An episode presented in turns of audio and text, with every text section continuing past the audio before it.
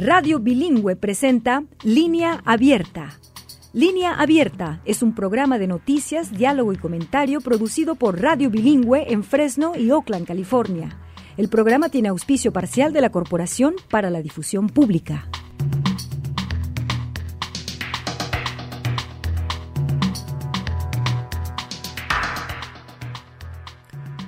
Amigos, amigas, bienvenidos a una edición más de este espacio para la información y la deliberación de los hechos que hace noticia. Les saluda cordialmente Gerardo Guzmán y en esta ocasión me acompaña desde Las Vegas, Nevada, Chelis López para co-conducir esta edición de Línea Abierta. Hola Chelis, buen día. Hola Gerardo, ¿qué tal? Buen día a ti y a los escuchas, ¿qué tal?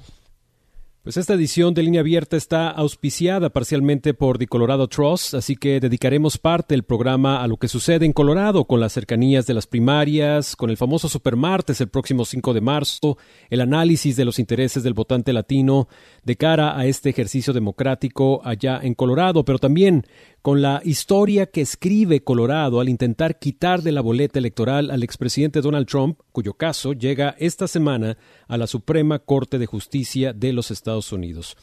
Pero antes, revisemos qué pasa en Nevada después de sus primarias de este martes 6 de enero. Para ello, Chelis López está desde el lugar de la acción, desde el lugar de los hechos. Chelis, por favor, cuéntanos qué pasó ayer en Nevada.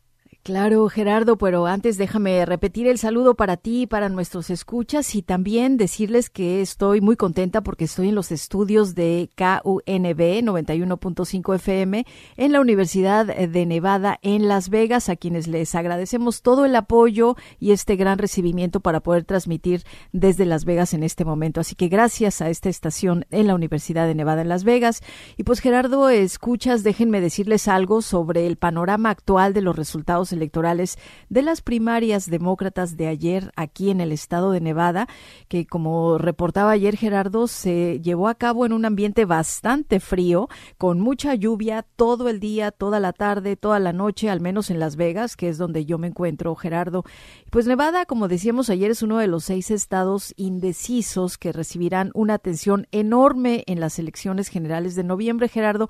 Es el primer estado indeciso en votar anticipadamente y esto lo convierte pues en un campo de prueba para los candidatos, incluso con contiendas no tan competitivas en el papel, ¿no? El presidente Biden ganó las primarias demócratas de Nevada siendo el presidente en ejercicio. Obviamente, pues esperaba, creo ampliamente que el presidente Biden ganara. En estas primarias de Nevada, pues eh, sirve a los demócratas en este caso para utilizar los resultados y evaluar cómo van a enfocar sus esfuerzos para pues guiñarle el ojo, cortejar a los votantes. El 30% de la población aquí en el estado de Nevada, Gerardo Escucha, se identifica como latina. Los asiático-estadounidenses, los isleños del Pacífico son el grupo demográfico que está creciendo más rápido aquí en el estado de Nevada y también tienen pues un gran apoyo los eh, demócratas por parte de los sindicatos, los votantes en las zonas rurales.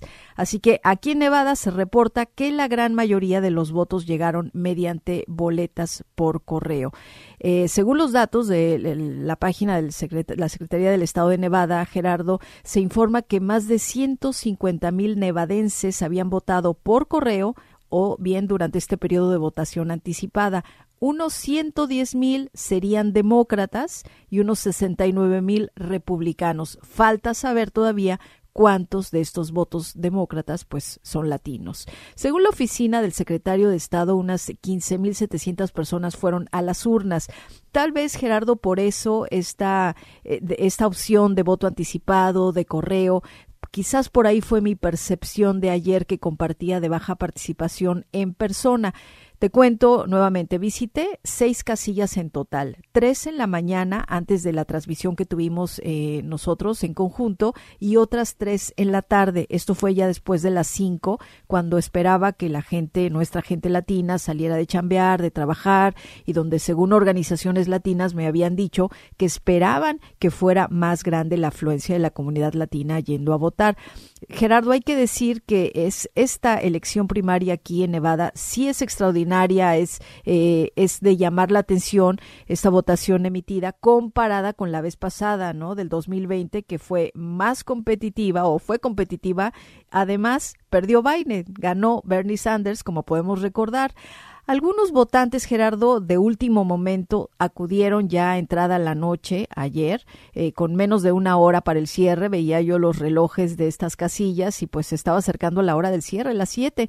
Tal fue el caso de una votante latina que se presentó a votar minutos antes eh, de las siete horas en que cerraban las casillas y platiqué brevemente bajo la lluvia con ella. Vamos a escuchar. María, eh, estás llegando a votar una hora antes de que cierren las urnas. ¿Por qué estás aquí? ¿Por qué vienes a votar? Bueno, y vine tan tarde porque la verdad que se me había pasado completamente la fecha. Mi mamá me lo recordó temprano y pues aquí estoy ejerciendo mi, mi derecho a votar. Estas son uh, las elecciones primarias y pues creo es importante que dejemos de saber a, la, a, los demócratas a quién queremos ver correr como presidente de nuevo, que no haya confusión pues a quién, a quién apoya cada quien y por eso vine y me apuré a que llegáramos antes de cerrar. Uh -huh. ¿Y qué, qué hay en juego para ti en estas elecciones primarias? Pues el candidato que gane en estas elecciones primarias muy probablemente sea quien se enfrente a Trump, el, el candidato más fuerte de los republicanos. Y, y la verdad es, es, es, un año de elecciones muy, muy difíciles porque no, creo que no le podemos permitir a Trump que gane de nuevo. Entonces los demócratas tenemos que hacer todo nuestro poder por salir a votar y no permitir que, que, vuelva a caer en los republicanos el mandato nacional. Que ¿Qué muy... te preocuparía más si Trump regresa? ¿Cuáles son esos grandes asuntos que te preocupan? Pues yo soy una inmigrante mexicana. Ya en mi familia, pues somos ya la, la, primera generación. Tengo a mi hija segunda generación aquí. Soy de la comunidad LGBT. Soy latina, soy mexicana, soy mujer soy maestra, entonces estamos en, en, en, en, creo que estoy en varios grupos que, que estamos um, en riesgo de, de, que las políticas de cambio que a veces los republicanos votan o, o, piensan que es lo mejor para la nación, no son lo mejor ni para las mujeres, ni para los, la comunidad gay, ni para la comunidad inmigrante. O sea, está, estoy en la, todas las categorías que, que no nos quieren. El, el poder de los republicanos favorece a los ricos, a los blancos y a los hombres. Si no estás dentro de esa categoría, no, no te va bien. Entonces estoy así como que bien apasionada porque estoy en todo lo que me afecta personalmente. Como, como mujer, el, el, derecho, aunque no sea mi caso, el derecho al aborto, el que se los quieran quitar a las mujeres, que no quieran a los inmigrantes, que no, que no nos acepten, que la raza, las personas de, de la clase media, media baja, que paguemos más impuestos. O sea, todas esas leyes que pasan los republicanos, la, los seguidores de Trump, siempre nos afectan a nosotros. Entonces hay que, hay que evitar a toda costa que él llegue a la, a la presidencia. Por eso como demócratas hay que votar. Oye, yo te decía que tengo todo el día con este frío, con esta lluvia, buscando voces latinas y de pronto no me encuentro, que afortunadamente ahora te encontré a ti.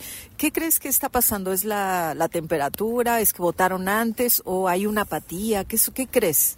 Pienso yo que es apatía. Mucha gente a veces no entiende lo que son las primarias. Las, le, en, en, nuestro país no existen. Eh, se van directo a la, al, al, voto para la presidencia. En parte es que no entiende, que creo que casi nunca hay muchos latinos que, que sepan que hay que votar o que es importante, al menos que sepa la, el, nuestro partido político a quien queremos ver correr para presidente. Pero también desafortunadamente pienso que en la comunidad latina sí hay mucha apatía incluso los que si tienen el poder al voto, que se logran hacer ciudadanos de una manera u otra, no ejercen ese poder.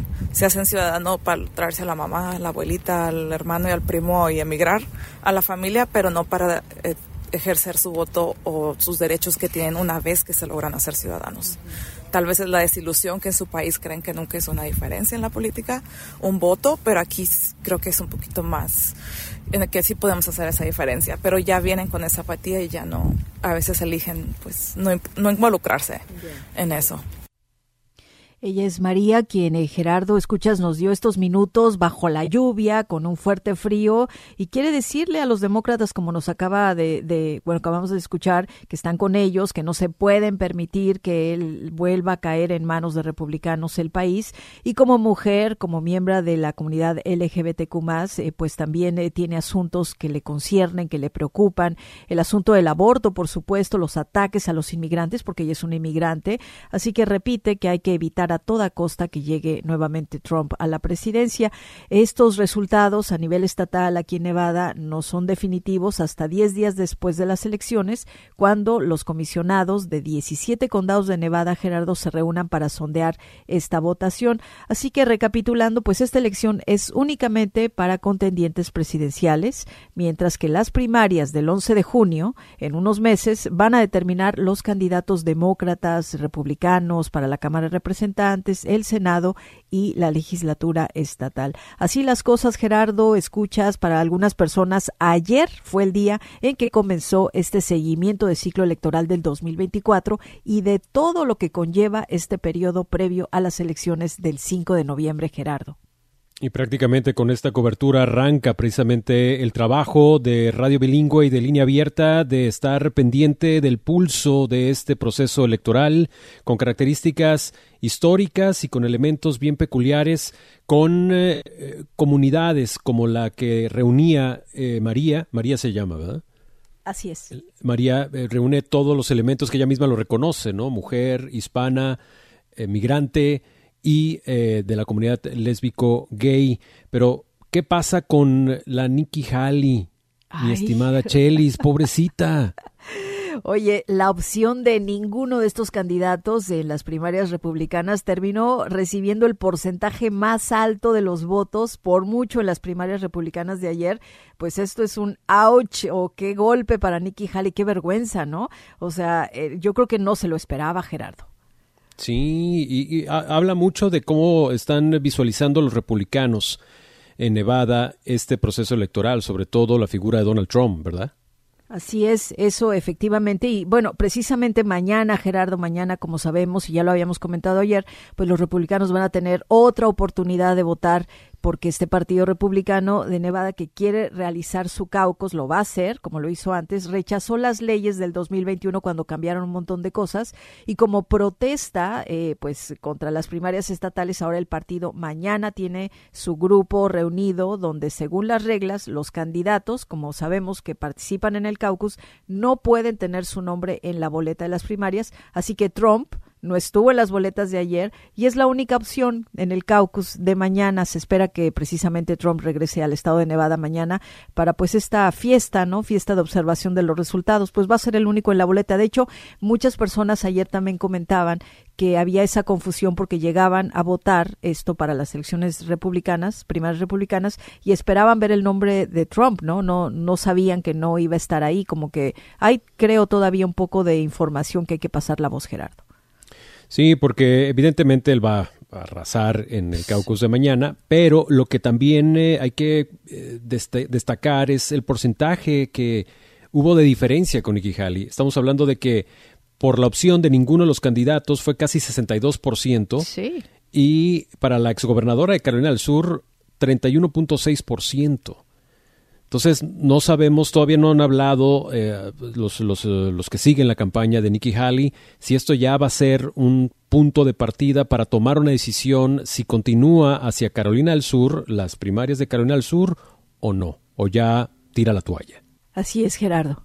Sí, así que pues eh, están las, las situaciones bastante, bastante, digamos, este ambiente electoral está realmente iniciando con muchas emociones, con mucha información y por eso también hoy, aparte de revisar lo que pasa en Nevada y lo que se espera pase mañana en Nevada, nosotros también miraremos hacia lo que se espera ocurra en materia electoral, en materia política en Colorado, porque ellos tienen sus primarias el 5 de marzo y eh, lo que llama la atención y lo que está generando pues obviamente mucha controversia y mucha atención, no solamente de medios nacionales, sino también internacionales, es el hecho de que Colorado es el que ha dado la pauta en eh, quitar de la boleta a Donald Trump. Eso lo estaremos comentando más adelante, no sin antes recordarle a todos ustedes de que se deben comunicar con nosotros al 1-800-345-4632, 1-800-345-4632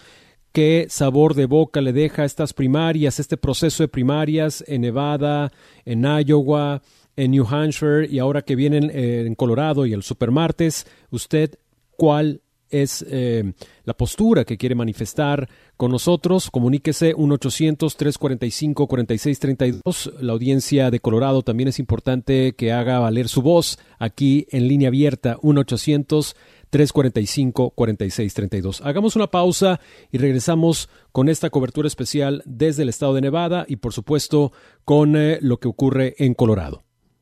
De lunes a viernes, línea abierta. una tormenta así de fuerte. Con noticias y análisis políticos de primer nivel sobre los temas que más preocupan a los latinos y latinas en Estados Unidos. Ataques a nuestra salud reproductiva por debajo del nivel federal de pobreza. Cada martes y jueves escuche la edición extra. No habla acerca del. Los viernes, la edición México. Gracias Luna tiene un jefe. Comuníquese vía WhatsApp 559-835-9235. Radio Bilingüe donde usted tiene la palabra. Y usted tiene la palabra también en estos momentos. Recuerdo los uh, canales de comunicación 1-800-345-4632, 1-800-345-4632. Nuestro WhatsApp es el 559-835-9235.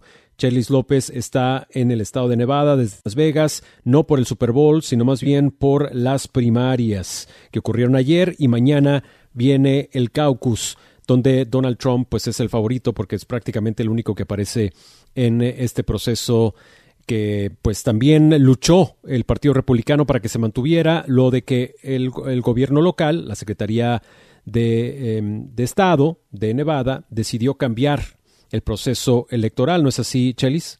Así es, Gerardo decidió cambiarlo y bueno, por eso decíamos hace un momento eh, que, que a lo mejor también había mucha confusión de personas que pues eh, no estaban eh, bien enterados que había estas elecciones, que bueno, aunque también como dijimos hace un momento pues estaba el, el voto por adelantado, voto por correo, pero efectivamente fue, fue eso lo que sucedió, estos cambios en el 2021, cuando pues aquí el Estado de Nevada implementa estas varias leyes electorales nuevas y, e implementan esto de la votación por correo, el registro de votantes eh, a más ampliado, trasladando esas contiendas presidenciales de asambleas eh, partidistas a lo que ahora tenemos o tuvimos ayer, las primarias eh, estatales, Gerardo.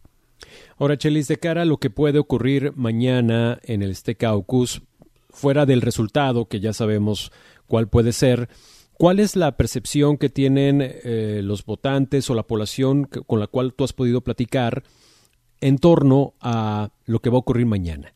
Pues es lo que te digo, Gerardo. Hay una, hay una, eso es lo que me ha tocado a ver. No podemos generalizar porque he podido platicar con algunas personas eh, latinas, por supuesto. Entonces no, no están como muy enganchados con el asunto de que mañana tenemos un caucus republicano, que la gente va a poner atención porque están eh, los pocos latinos con los que he podido charlar sobre esto, pues están en la posición de María, no nada con Trump ni la mínima oportunidad para los republicanos. Entonces eh, no no, hay como mucho alboroto ni mucho escándalo sobre el caucus de mañana. Eh, por supuesto que está lleno de medios de comunicación, Gerardo, en todas las eh, casillas de ayer que veía eh, y platicando con algunos colegas que me encontraba por ahí, pero no hay como mucho alboroto por lo que va a suceder mañana. Pero vamos a ver, ¿no? Es que está todo dicho prácticamente, ¿no? La única opción es Trump, entonces van a estar ahí quienes siempre han estado con Trump y quienes pues son sus seguidores por todas las políticas que manejan. Lo que se destaca también en este proceso de primarias y de caucus del lado republicano es de que en esta ocasión ninguno de los dos favoritos, en este caso Donald Trump y Nikki Haley, hicieron eh, gala de una gran inversión en cuestión de publicidad en medios de comunicación, porque sabían que, pues, debido a la confusión y debido a que, pues, prácticamente ya había eh, decisiones tomadas, pues no había necesidad de hacer un derroche de gasto en eh, este proceso electoral republicano en, en Nevada, a diferencia de Joe Biden, que sí, él hizo una gran presencia, no solamente con mítines, sino también con eh, eh, promociones y pues esto le ayudó a tener esta avasalladora eh, victoria, digamos, en estas primarias. ¿No es así, Chelis? Sí, sí, sí, seguramente sí, ¿no? El derroche que estamos viendo aquí, por lo menos en Las Vegas, Gerardo, y como era de esperarse, pues es más bien para la publicidad de lo que mencionabas hace un momento, ¿no? El Super Bowl está llamando la atención de muchísima gente, eh, e incluidos los latinos, tú sabes, me estoy trasladando, por ejemplo, en estos transportes eh, que conocemos, donde hay una aplicación para pedirlos, en Uber, en Lyft, y en Uber, y los conductores están en este rollo, ¿no? Tratando yo de sacar pláticas sobre las elecciones primarias de ayer y lo que va a pasar mañana con el caucus. Están súper enganchados los conductores latinos que me han tocado con el Super Bowl, ¿no? Eh, sí platicaban un poco de Trump y esto, pero están esperándose a noviembre. No estoy diciendo que no están interesados, están esperándose a la grande, que es en noviembre, ¿no?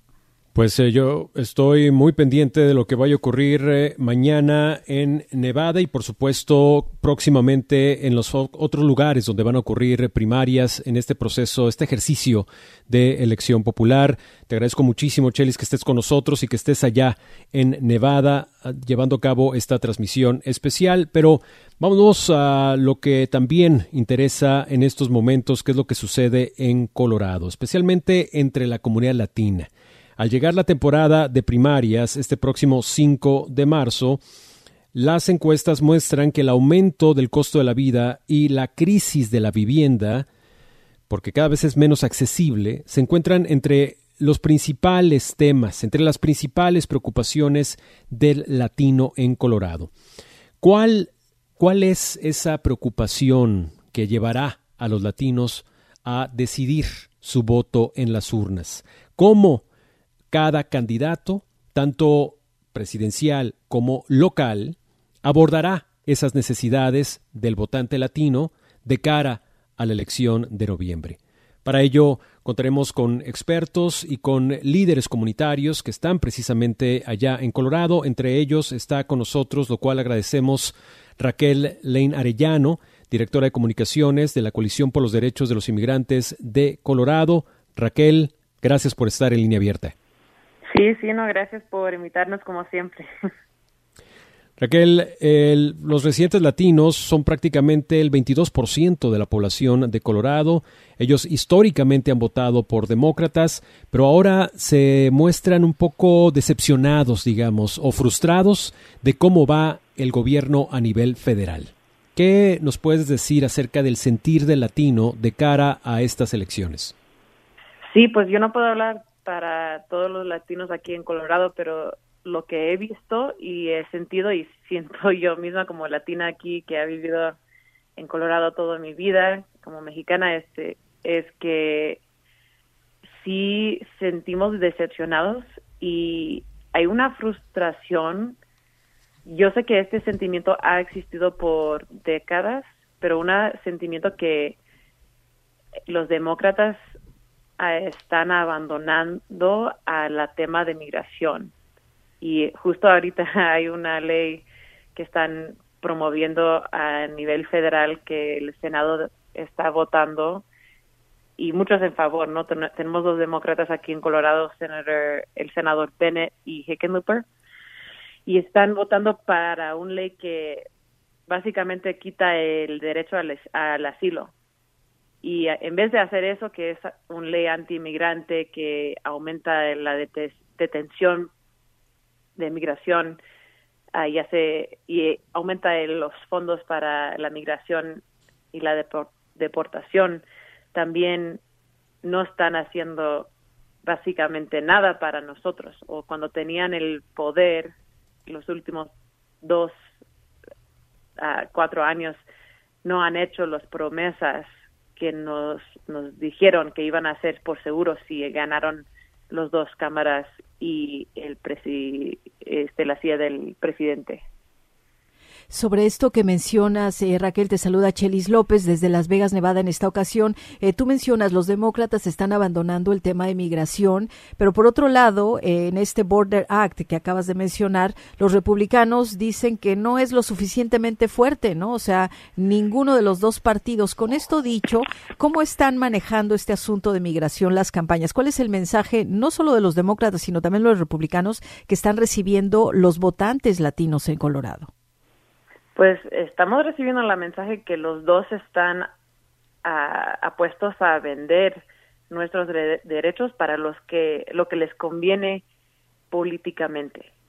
Este, ellos quieren ahorita mandar armas, más armas a Israel y Ucrania y están unos que, este, por ejemplo, el senador Bennett, que en los 2008, 2010 era parte del grupo de ocho senadores bipartidistas que querían pasar una reforma migratoria.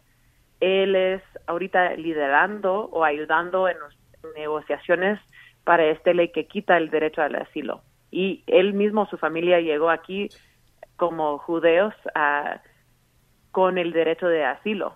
Ah, y, y sentimos que ahorita se están cambiando y, dando la espalda a nosotros, a la comunidad.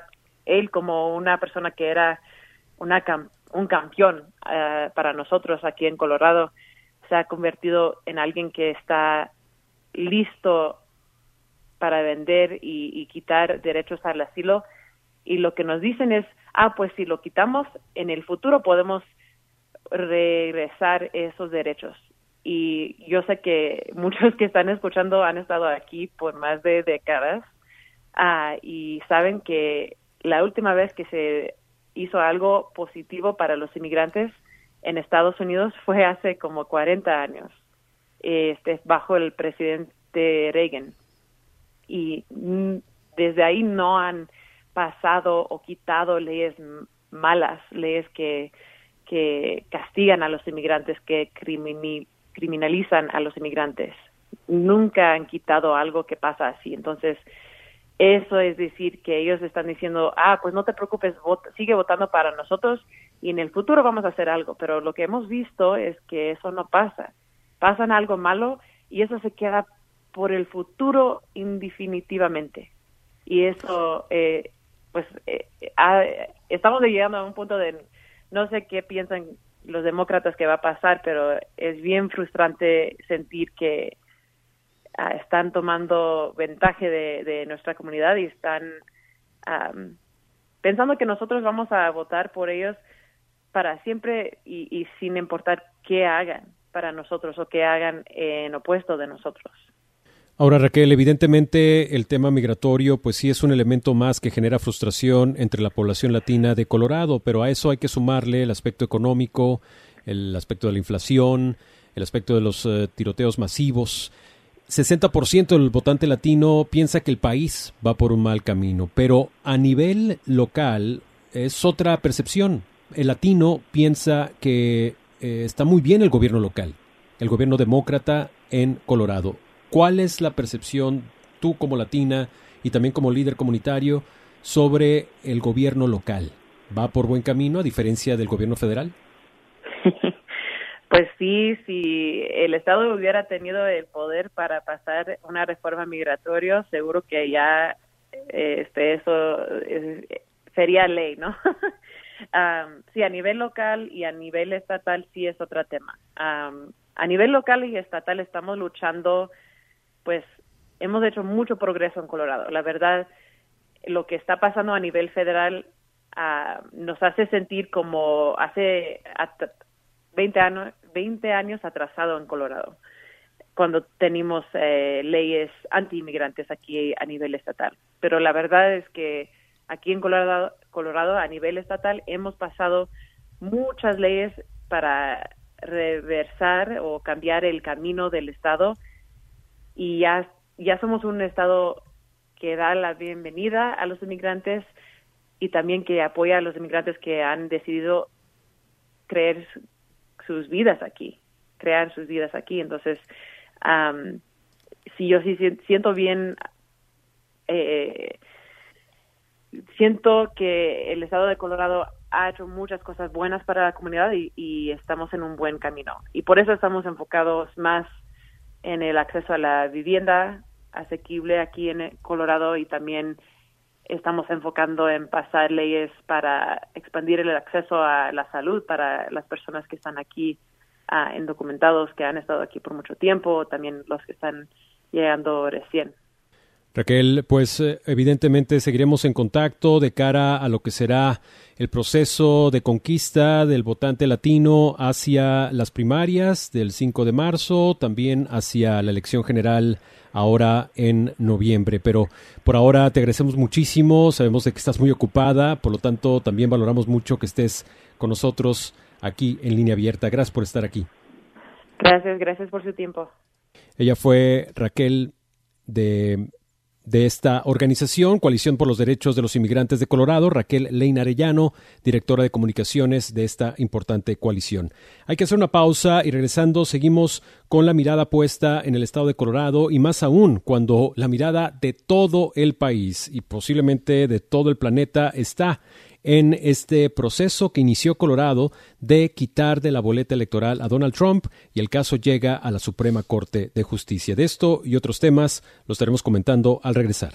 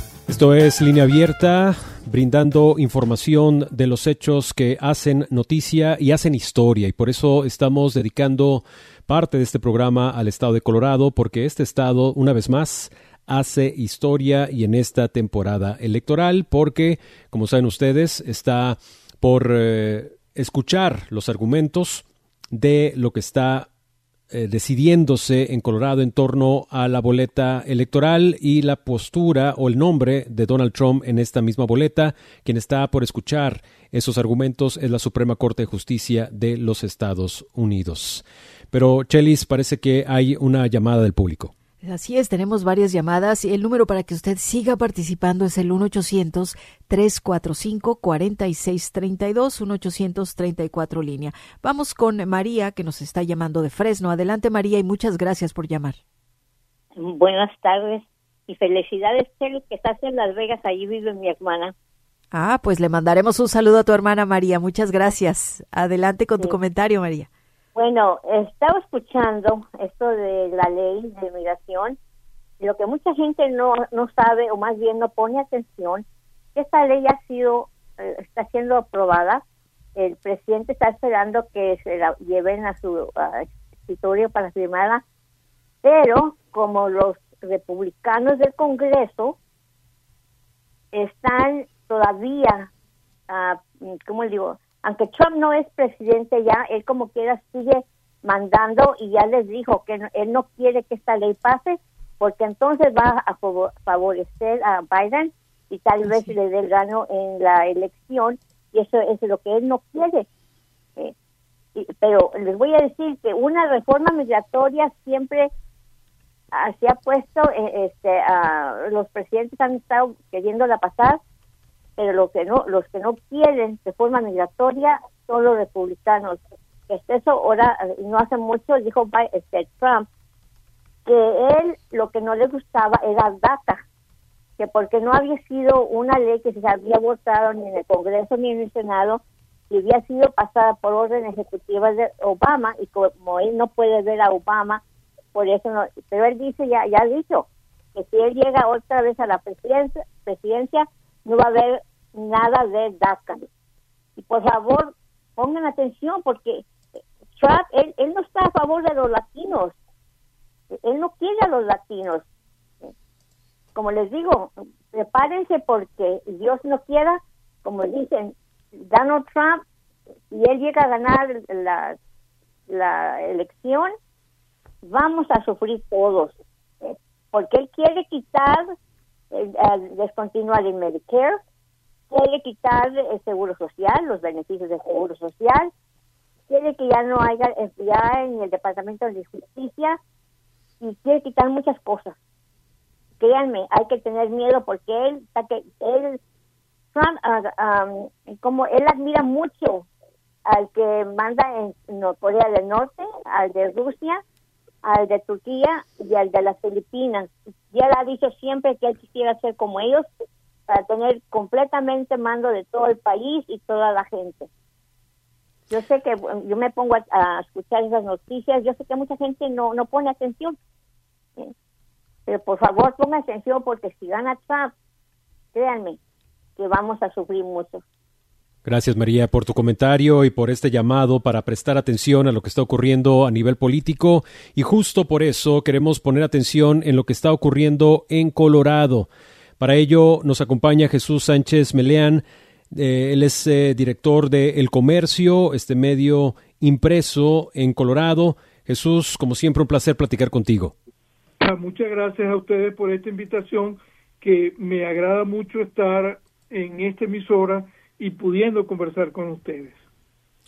Jesús, retomando resultados de esta encuesta que llevó a cabo Voces Unidas, y varias eh, otras organizaciones con 1.600 eh, votantes latinos de Colorado, ahí el latino se muestra preocupado por los retos económicos que se están enfrentando, por eh, el aumento en el costo de vida, específicamente en Denver y en zonas conurbadas, y por supuesto lenta, el lento incremento de los salarios, y ni se diga la poca accesibilidad para tener una vivienda digna cómo estos factores, según lo que has eh, observado, detectado, realmente van a determinar el modo en cómo van a emitir su voto los latinos en Colorado. Sí, fíjate, es interesante ese esfuerzo que ha medido las diferentes percepciones por distritos electorales en Colorado. Eh, evidentemente, al igual que el resto de la, de la población en general, el, el, el, cambio en las condiciones económicas después de la pandemia es una preocupación, porque ha habido inflación, eso significa que los salarios están más mermados, al no haber una actividad económica, eh, digamos, vertiginosa, también ha habido desempleo, no pueden crecer los salarios, es un problema sistémico. Sin embargo, eh, yo creo que el público igualmente está, si bien ese es motivo de preocupación, el público ha entendido que es un problema más allá de lo que es una cosa inmediata eh, y que acciones como el aumento de las tasas de interés en forma sistemática, hecho con independencia, digamos, del gobierno y con por a través de las autoridades de la economía, está dando algún resultado. Y por eso se nota eh, que ha habido más empleo, eh, que ha habido disminución en, aspectos fundamentales de, eh, de rubros de compra. Por supuesto, no es lo mismo lo que existía antes de la pandemia, pero que toda vez es parte de un ajuste. Entonces, si bien el tema económico sigue siendo prioritario de manera general y universal, ya hay una comprensión del hecho eh, que es un problema más complejo. Los otros dos problemas tienen que ver con el acceso a vivienda, eh, a vivienda asequible porque igualmente eh, lo que ocurrió en Colorado en los últimos 10 años es que con la entrada en vigor de la de la regulación de la marihuana el sector inmobiliario se distorsionó porque como el negocio de la marihuana no es legal no es legal federalmente no los bancos no pueden recibir esos fondos esos fondos se iban al sector inmobiliario y creó una burbuja eh, inmobiliaria gigantesca y los precios se fueron por las nubes. Eso implicó que la población de Denver, eh, del área metropolitana, tuvo que emigrar más al norte o digamos eh, se esparció por todas las áreas porque era casi que imposible para una familia joven poder comprar una vivienda en Denver. Entonces, ha habido igual un cambio, un movimiento eh, una distorsión que se ha estado regulando y por lo tanto sigue siendo motivo de preocupación todo lo que tiene que ver con la vivienda. Y la tercera cosa yo diría que tiene que ver con lo que es acceso a la salud, porque en todo este tiempo también hubo un deterioro de las condiciones de salud y se aumentaron las disparidades en cuanto a al acceso a la salud. Y entonces vimos que la población hispana, y está igualmente medido, hubo un impacto mayor en la pandemia porque la población hispana no podía dejar de trabajar y encerrarse porque tenía oficios que requerían estar en contacto con las personas y el aumento de la mortalidad en la población hispana fue mayor y por lo tanto hubo más contagios y los efectos del COVID prolongado, lo que es el long COVID, eh, ha impactado más a la población hispana. Entonces, todo lo que tiene que ver, la tercera preocupación es acceso a la salud y beneficios para poder mantener una, eh, una vida sana. Muchas gracias, Jesús. Te saluda aquí Chelis López. Eh, Jesús, yo quisiera preguntarte hasta dónde estos problemas eh, del costo de la vida, el acceso a la salud que nos acabas de mencionar, la vivienda asequible, hasta dónde estos asuntos están siendo abordados en las campañas de los candidatos y si están directamente, según lo que tú puedes percibir, dando eh, soluciones concretas a estos problemas que enfrenta y que sufre mucha de la comunidad latina. Yo creo que sí, en todo, inclusive porque si vemos el mapa de Colorado, estamos hablando de ocho distritos electorales, eh, que en este momento hay, eh, a ver, hay dos, tres, cuatro en manos de demócratas, cinco en manos de demócratas y tres en manos de republicanos. Eh, sin embargo, a pesar de que hay eh, acciones, vamos a decir, enfoques ideológicos distintos, yo creo que todos estos representantes han estado eh, dando apoyo a programas en estas direcciones, es decir, vivienda asequible, acceso a la salud y control de la inflación. Yo creo que todos en general, decirlo de otra manera es injusto, porque eh, hemos tenido, por ejemplo, hemos visto como el representante Ken Bock, que es republicano, ha tenido iniciativas de ley relacionados con eh, disminución de impacto de la inflación con la eh, representante Yadira Carabeo del Distrito 8, que es demócrata. Entonces, implica que estos programas eh, van más allá de una postura ideológica, incluso hasta la representante Loren Bover, ¿no? ha tenido apoyo de alguna de estas iniciativas, menos porque ella está más centrada en el enfoque de lo que es la agenda del, del expresidente Trump, pero sin embargo, eh, sí trabajan a nivel legislativo en dar apoyo y, apoyar iniciativas que tienen impacto en esto. ¿no? Gracias. Jesús. Ahora, Jesús, eh, para entender un poquito cómo es el proceso de primarias en Colorado. Está lo del supermartes, pero esto solamente es para los candidatos a la presidencia, ya que en junio es cuando participa ya la población para elegir a sus candidatos en materia de eh, eh, puestos electorales a nivel local, ¿no es así? Sí, en Colorado hubo una reforma que separó la primaria presidencial para hacerla el día del supermartes, es decir, creo que es el 4 o el 6 de febrero. Entonces, al igual que otros 30 estados, ese día es la primaria presidencial. La primaria general para el resto de los cargos de elección popular a todos los niveles, federal, estatal, eh, de condado, eh, se hace el, en junio eh, de este año, ¿no? Es una primaria, Colorado tiene sistema de primarias abiertas, es decir, vota toda la población, al igual que la presidencial, igual en la general, el resto que va a junio, se vota por candidatos de un solo partido, pero quiere decir es que eh, personas que estén afiliadas o no a un partido pueden votar por ese candidato. Es decir, dicho en otras palabras, en la primaria presidencial, un eh, demócrata eh, que te aparezca como afiliado demócrata puede votar por Nikki Haley. Ahora, solo puede votar por Nikki Haley. No puede votar por Biden y por Nikki Haley. Entonces, igual en la elección de junio se hace una sola elección, pero independientemente de, eh, de la afiliación. Quiere decir es que participa gente afiliada y no afiliada con una sola selección en la elección de primaria.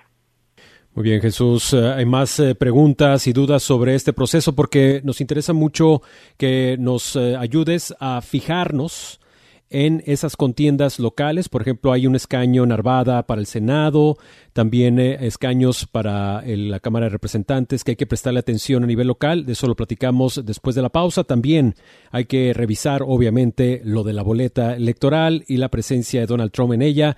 Jesús Sánchez Melean, El Comercio de Colorado, aquí en línea abierta, también co-conduciendo este programa, Chelis López, desde Las Vegas, Nevada. Hacemos una pausa y regresamos con más. ¿Tiene comentarios o sugerencias para línea abierta? Déjenos un mensaje en nuestra línea de WhatsApp 559-835-9235. Por favor, no lo aprueben. Dicha aplicación por violencia doméstica. Sus opiniones son muy importantes. 559-835-9235. Línea abierta. Foro Nacional de Radio Bilingüe donde su voz es la que cuenta. En estos momentos queremos invitar a que se escuche la voz de la población que nos escucha en Colorado. Comuníquese con nosotros al 1-800-345-4632, 1-800-345-4632. ¿Qué de estos temas realmente a usted le preocupan? Y sobre todo, que em, pudiese, si usted puede votar, pudiese llevarlo a decidir su voto estas próximas elecciones. La economía, cuestiones migratorias, eh, lo de las eh, matanzas, porque también esta encuesta indica que posiblemente se espera una matanza masiva en Colorado en los próximos años y tienen miedo de que ocurra, o también el hecho del discurso de odio que ha crecido a nivel nacional contra las minorías. ¿Cuáles son esos temas que a usted le interesa y si esos temas pudiesen llevarlo a decidir su voto. 1-800-345-4632, 1-800-345-4632. En este programa nos acompaña, co-conduciendo esta edición, Cheris López desde Las Vegas, Nevada, y está con nosotros Jesús Sánchez Melean del Comercio de Colorado. Antes de ir a la pausa, Jesús, pues eh, te planteábamos acerca de que nos eh, asesoraras, digamos, a qué prestarle atención en materia de escaños que se están en disputa este año y sobre todo los que están más reñidos. Veo aquí, por ejemplo, que hay un escaño vacante en el Senado por Arvada, también hay un escaño en la Cámara de Representantes en Lakewood. ¿Esos son los que le debemos prestar más atención o qué otros elementos crees tú que valen la pena ponerle atención durante este proceso de primarias en Colorado? Mira, yo creo que lo importante ahí es concentrarse en los tres escaños eh, al Congreso, eh, a la Cámara de Representantes que están en este momento en manos de republicanos. Esos tres escaños eh, van a, a, competencia. El primero es el 3, donde en la elección anterior Lauren Bower ganó por escasos 500 votos, cuando en la elección del de 2016, perdón, del 2018, ella había estado, había ganado con alrededor del 60% de la votación esa votación se desinfló y terminó eh, casi perdiendo por 500 votos. Ese es el distrito 3. Ella decidió, en base a lo adverso que tiene ese distrito, el moverse al distrito 4, perdón, al distrito 5, que ella estaba en el eh, nor, en el noroeste, ahora va al noreste de Colorado. Son ambas, hay alguna similitud en las áreas porque son áreas más o menos rurales en la que la actividad económica es ganadería y eh, agricultura y minería. Son más o menos similares, pero hay algunas diferencias.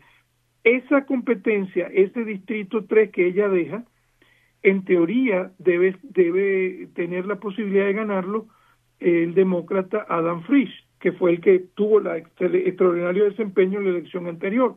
Sin embargo, es un, un distrito predominantemente republicano y posiblemente eh, un buen candidato, un mejor candidato que Bower para ese distrito 3 puede ganar. Es decir, que ese es una, un distrito competitivo. Puede pasar a manos demócratas, pero puede que no. El distrito 5, que es a donde ha ido ahora Loren Bower, es el distrito más republicano de todo Colorado. Ahí ganan eh, cerca del 80% de los votos han sido para los republicanos. Ese distrito, el que representó eh, el, el ex senador Cory Garner, que luego de ser representante luego fue senador, es en esa zona. Luego Ken Buck, que recientemente eh, decidió no reelegirse, eh, y ahora eh, es donde aspira Loren Bobre. Yo estuve en un debate la semana pasada, hay 14 candidatos, y para mi sorpresa, ella no arrasó, al menos en ese auditorio, ¿no? Hubo una votación y quedó de lugar número 5 en el distrito, para el distrito 5.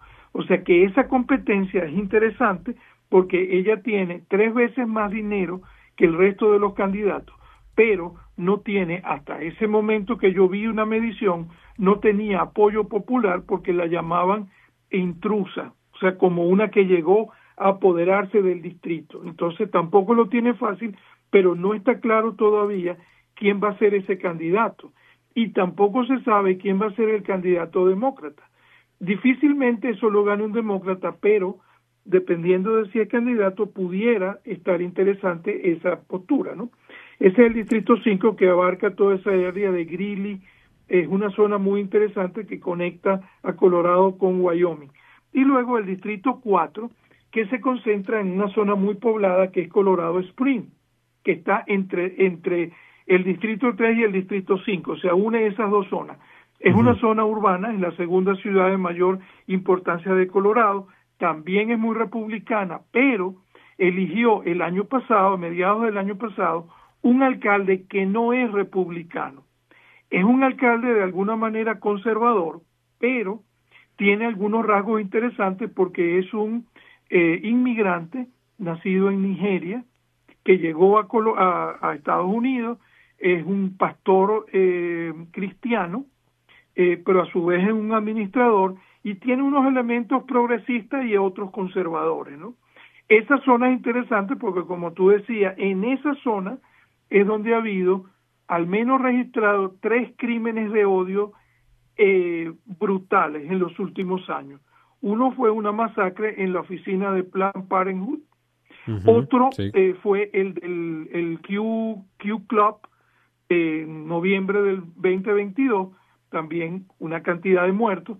Es decir, que esa ciudad está allí porque es una zona muy conservadora, pero la paradoja es que esa zona elige a un menos conservador, a un candidato menos conservador. Entonces, que eso queda abierto, ¿no? Y luego el otro, eh, digamos, interesante es en el distrito 8, la representante Yadira Carabeo, una hispana, es la primera mujer hispana que llega al Congreso de Colorado, es médico, eh, ella va a su primera reelección. Es una zona, como te digo, donde se ha movido gran parte de la población hispana, pero igualmente hay población tradicionalmente más conservadora y rural que tiende a votar republicano. Entonces, ahí se concentra lo interesante de estas próximas elecciones. Muchas gracias, Jesús. Eh, vamos a, contestar la llamada. También tenemos a Miguel que nos está hablando de madera. Si usted quiere hacerse parte de estas conversaciones, llámenos al 1-800-345-4632. Adelante, Miguel. Gracias por llamar. Sí, buenas tardes. Buenas tardes. ¿Qué tal? Este, como estamos ahorita ya enfocados de entrada para todas las primarias de los estados, de todos los estados, pues, y principalmente ahorita como están señalando al estado de de, este, de Colorado. Toda esa zona, ahí hay un triángulo como es uh, Utah, Wyoming, Colorado, por ahí hay unas montañas muy hermosas que se llaman Blue Mountain. Entonces por ahí vi un personaje que está patrocinando, es el que está pagando todo, lo, todo financiando todo el asunto de Donald Trump. Es un multimillonario ganadero, porque esas montañas es puro ganado. Y sí, este, el norte de, de Colorado, llegar a Cheyenne, toda esa área es son puros ganaderos, este, pues, racistas, ¿no? Rabiosos y, y lo peligrosamente que esos, esas, esos personajes son multimillonarios y, son los que están pagando todas las campañas y apoyando a Donald Trump.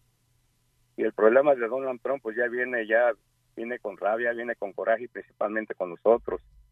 Así es que pues va a ser un peligro si, si llega a llegar a la presidencia ese señor porque va, va a gobernar con puros decretos, ya lo conocemos, con puros decretos. Y luego recuérdense que reinstaló en todos los este los jueces en todos los esta cómo cómo dijeras la los 90 cómo se le llaman a esas áreas donde están todos los jueces federales él él instaló puros jueces que están a su favor. Así puros conservadores. sí, puro conservador. Y acuérdense que también en la Suprema Corte tenemos la mayoría de puros conservadores, que él los puso allá a trabajar. Y él piensa que le deben muchos favores. Y él ya trae su agenda. Va a ser muy peligroso para el mundo, no para el país, que ese personaje rabioso llegue a la presidencia. Bueno, pues ese personaje rabioso, Miguel, gracias por la llamada. Estará en vilo su presencia en la boleta de Colorado y con los pocos minutos que nos quedan, eh, Jesús, nos gustaría que me dieras tu comentario de cómo se está observando el inicio de estos argumentos que se van a presentar este jueves ante la Suprema Corte de Justicia, ya lo dijo Miguel, eh, de su mayoría conservadora, los jueces que van a escuchar los argumentos sobre la decisión de la Secretaría de Estado de Colorado, Jenna Griswood, de borrar de la boleta a Donald Trump. Tenemos un minuto, Jesús. Fíjate, eh, lo interesante es que se va a comenzar el proceso. Yo no creo que vaya a haber decisión antes de que ocurran las primarias presidenciales en Colorado, porque para que eso sea, la decisión tendría que haber sido tomada la semana entrante. De todas maneras, el nombre de Donald Trump está en la boleta presidencial de Colorado. Si no hay decisión para la semana que viene, jueves 15, los electores van a recibir una boleta con el nombre de Donald Trump. Entonces, eh, esa decisión de tomarse antes de junio eh, sí tendría implicación de llegar a producirse para la elección presidencial general, pero no para la de Colorado. Eh, dado que lo que acaba de decir la persona que llama, dado que hay una mayoría que favorece al presidente, cuesta creer que ellos van a votar para excluir el nombre de Trump de la boleta. Entonces creo que fue un ejercicio interesante eh, de iniciativa popular, porque eso no lo hizo el gobierno, eso fueron electores republicanos quienes pidieron la exclusión de Donald Trump. Ha sido un buen ejercicio, pero no creo que la Corte va a decidir eh, a favor de la petición de excluirlo de la boleta. Es decir, van a decir que no tienen capacidad de interpretar el artículo 3 eh, perdón, el, la parte 3 de la, de la enmienda 14 de la Constitución de los Estados Unidos. Jesús, como siempre, un placer platicar contigo. Evidentemente nos has dado muchísima información con mucha valía para entender cómo seguir el proceso electoral allá en Colorado y seguiremos en contacto, por supuesto, después de esta sesión de argumentos en la Suprema Corte de Justicia sobre el caso de Donald Trump. Gracias, Jesús. Hasta luego.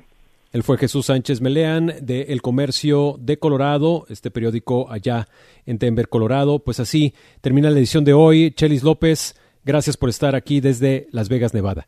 Un placer, Gerardo. Gracias a ti y a nuestros escuchas. Soy Chelis López. Pues hasta, la, hasta mañana, Gerardo. Sí, porque hay que estar pendientes qué pasa con el caucus de Nevada y seguiremos pendientes de todo este proceso y esta cobertura electoral. Yo soy Gerardo Guzmán, le agradezco su atención. Recuerde que puede seguir todos los programas de Radio Bilingüe a través de los archivos que están en radiobilingüe.org. Que tenga usted un buen día.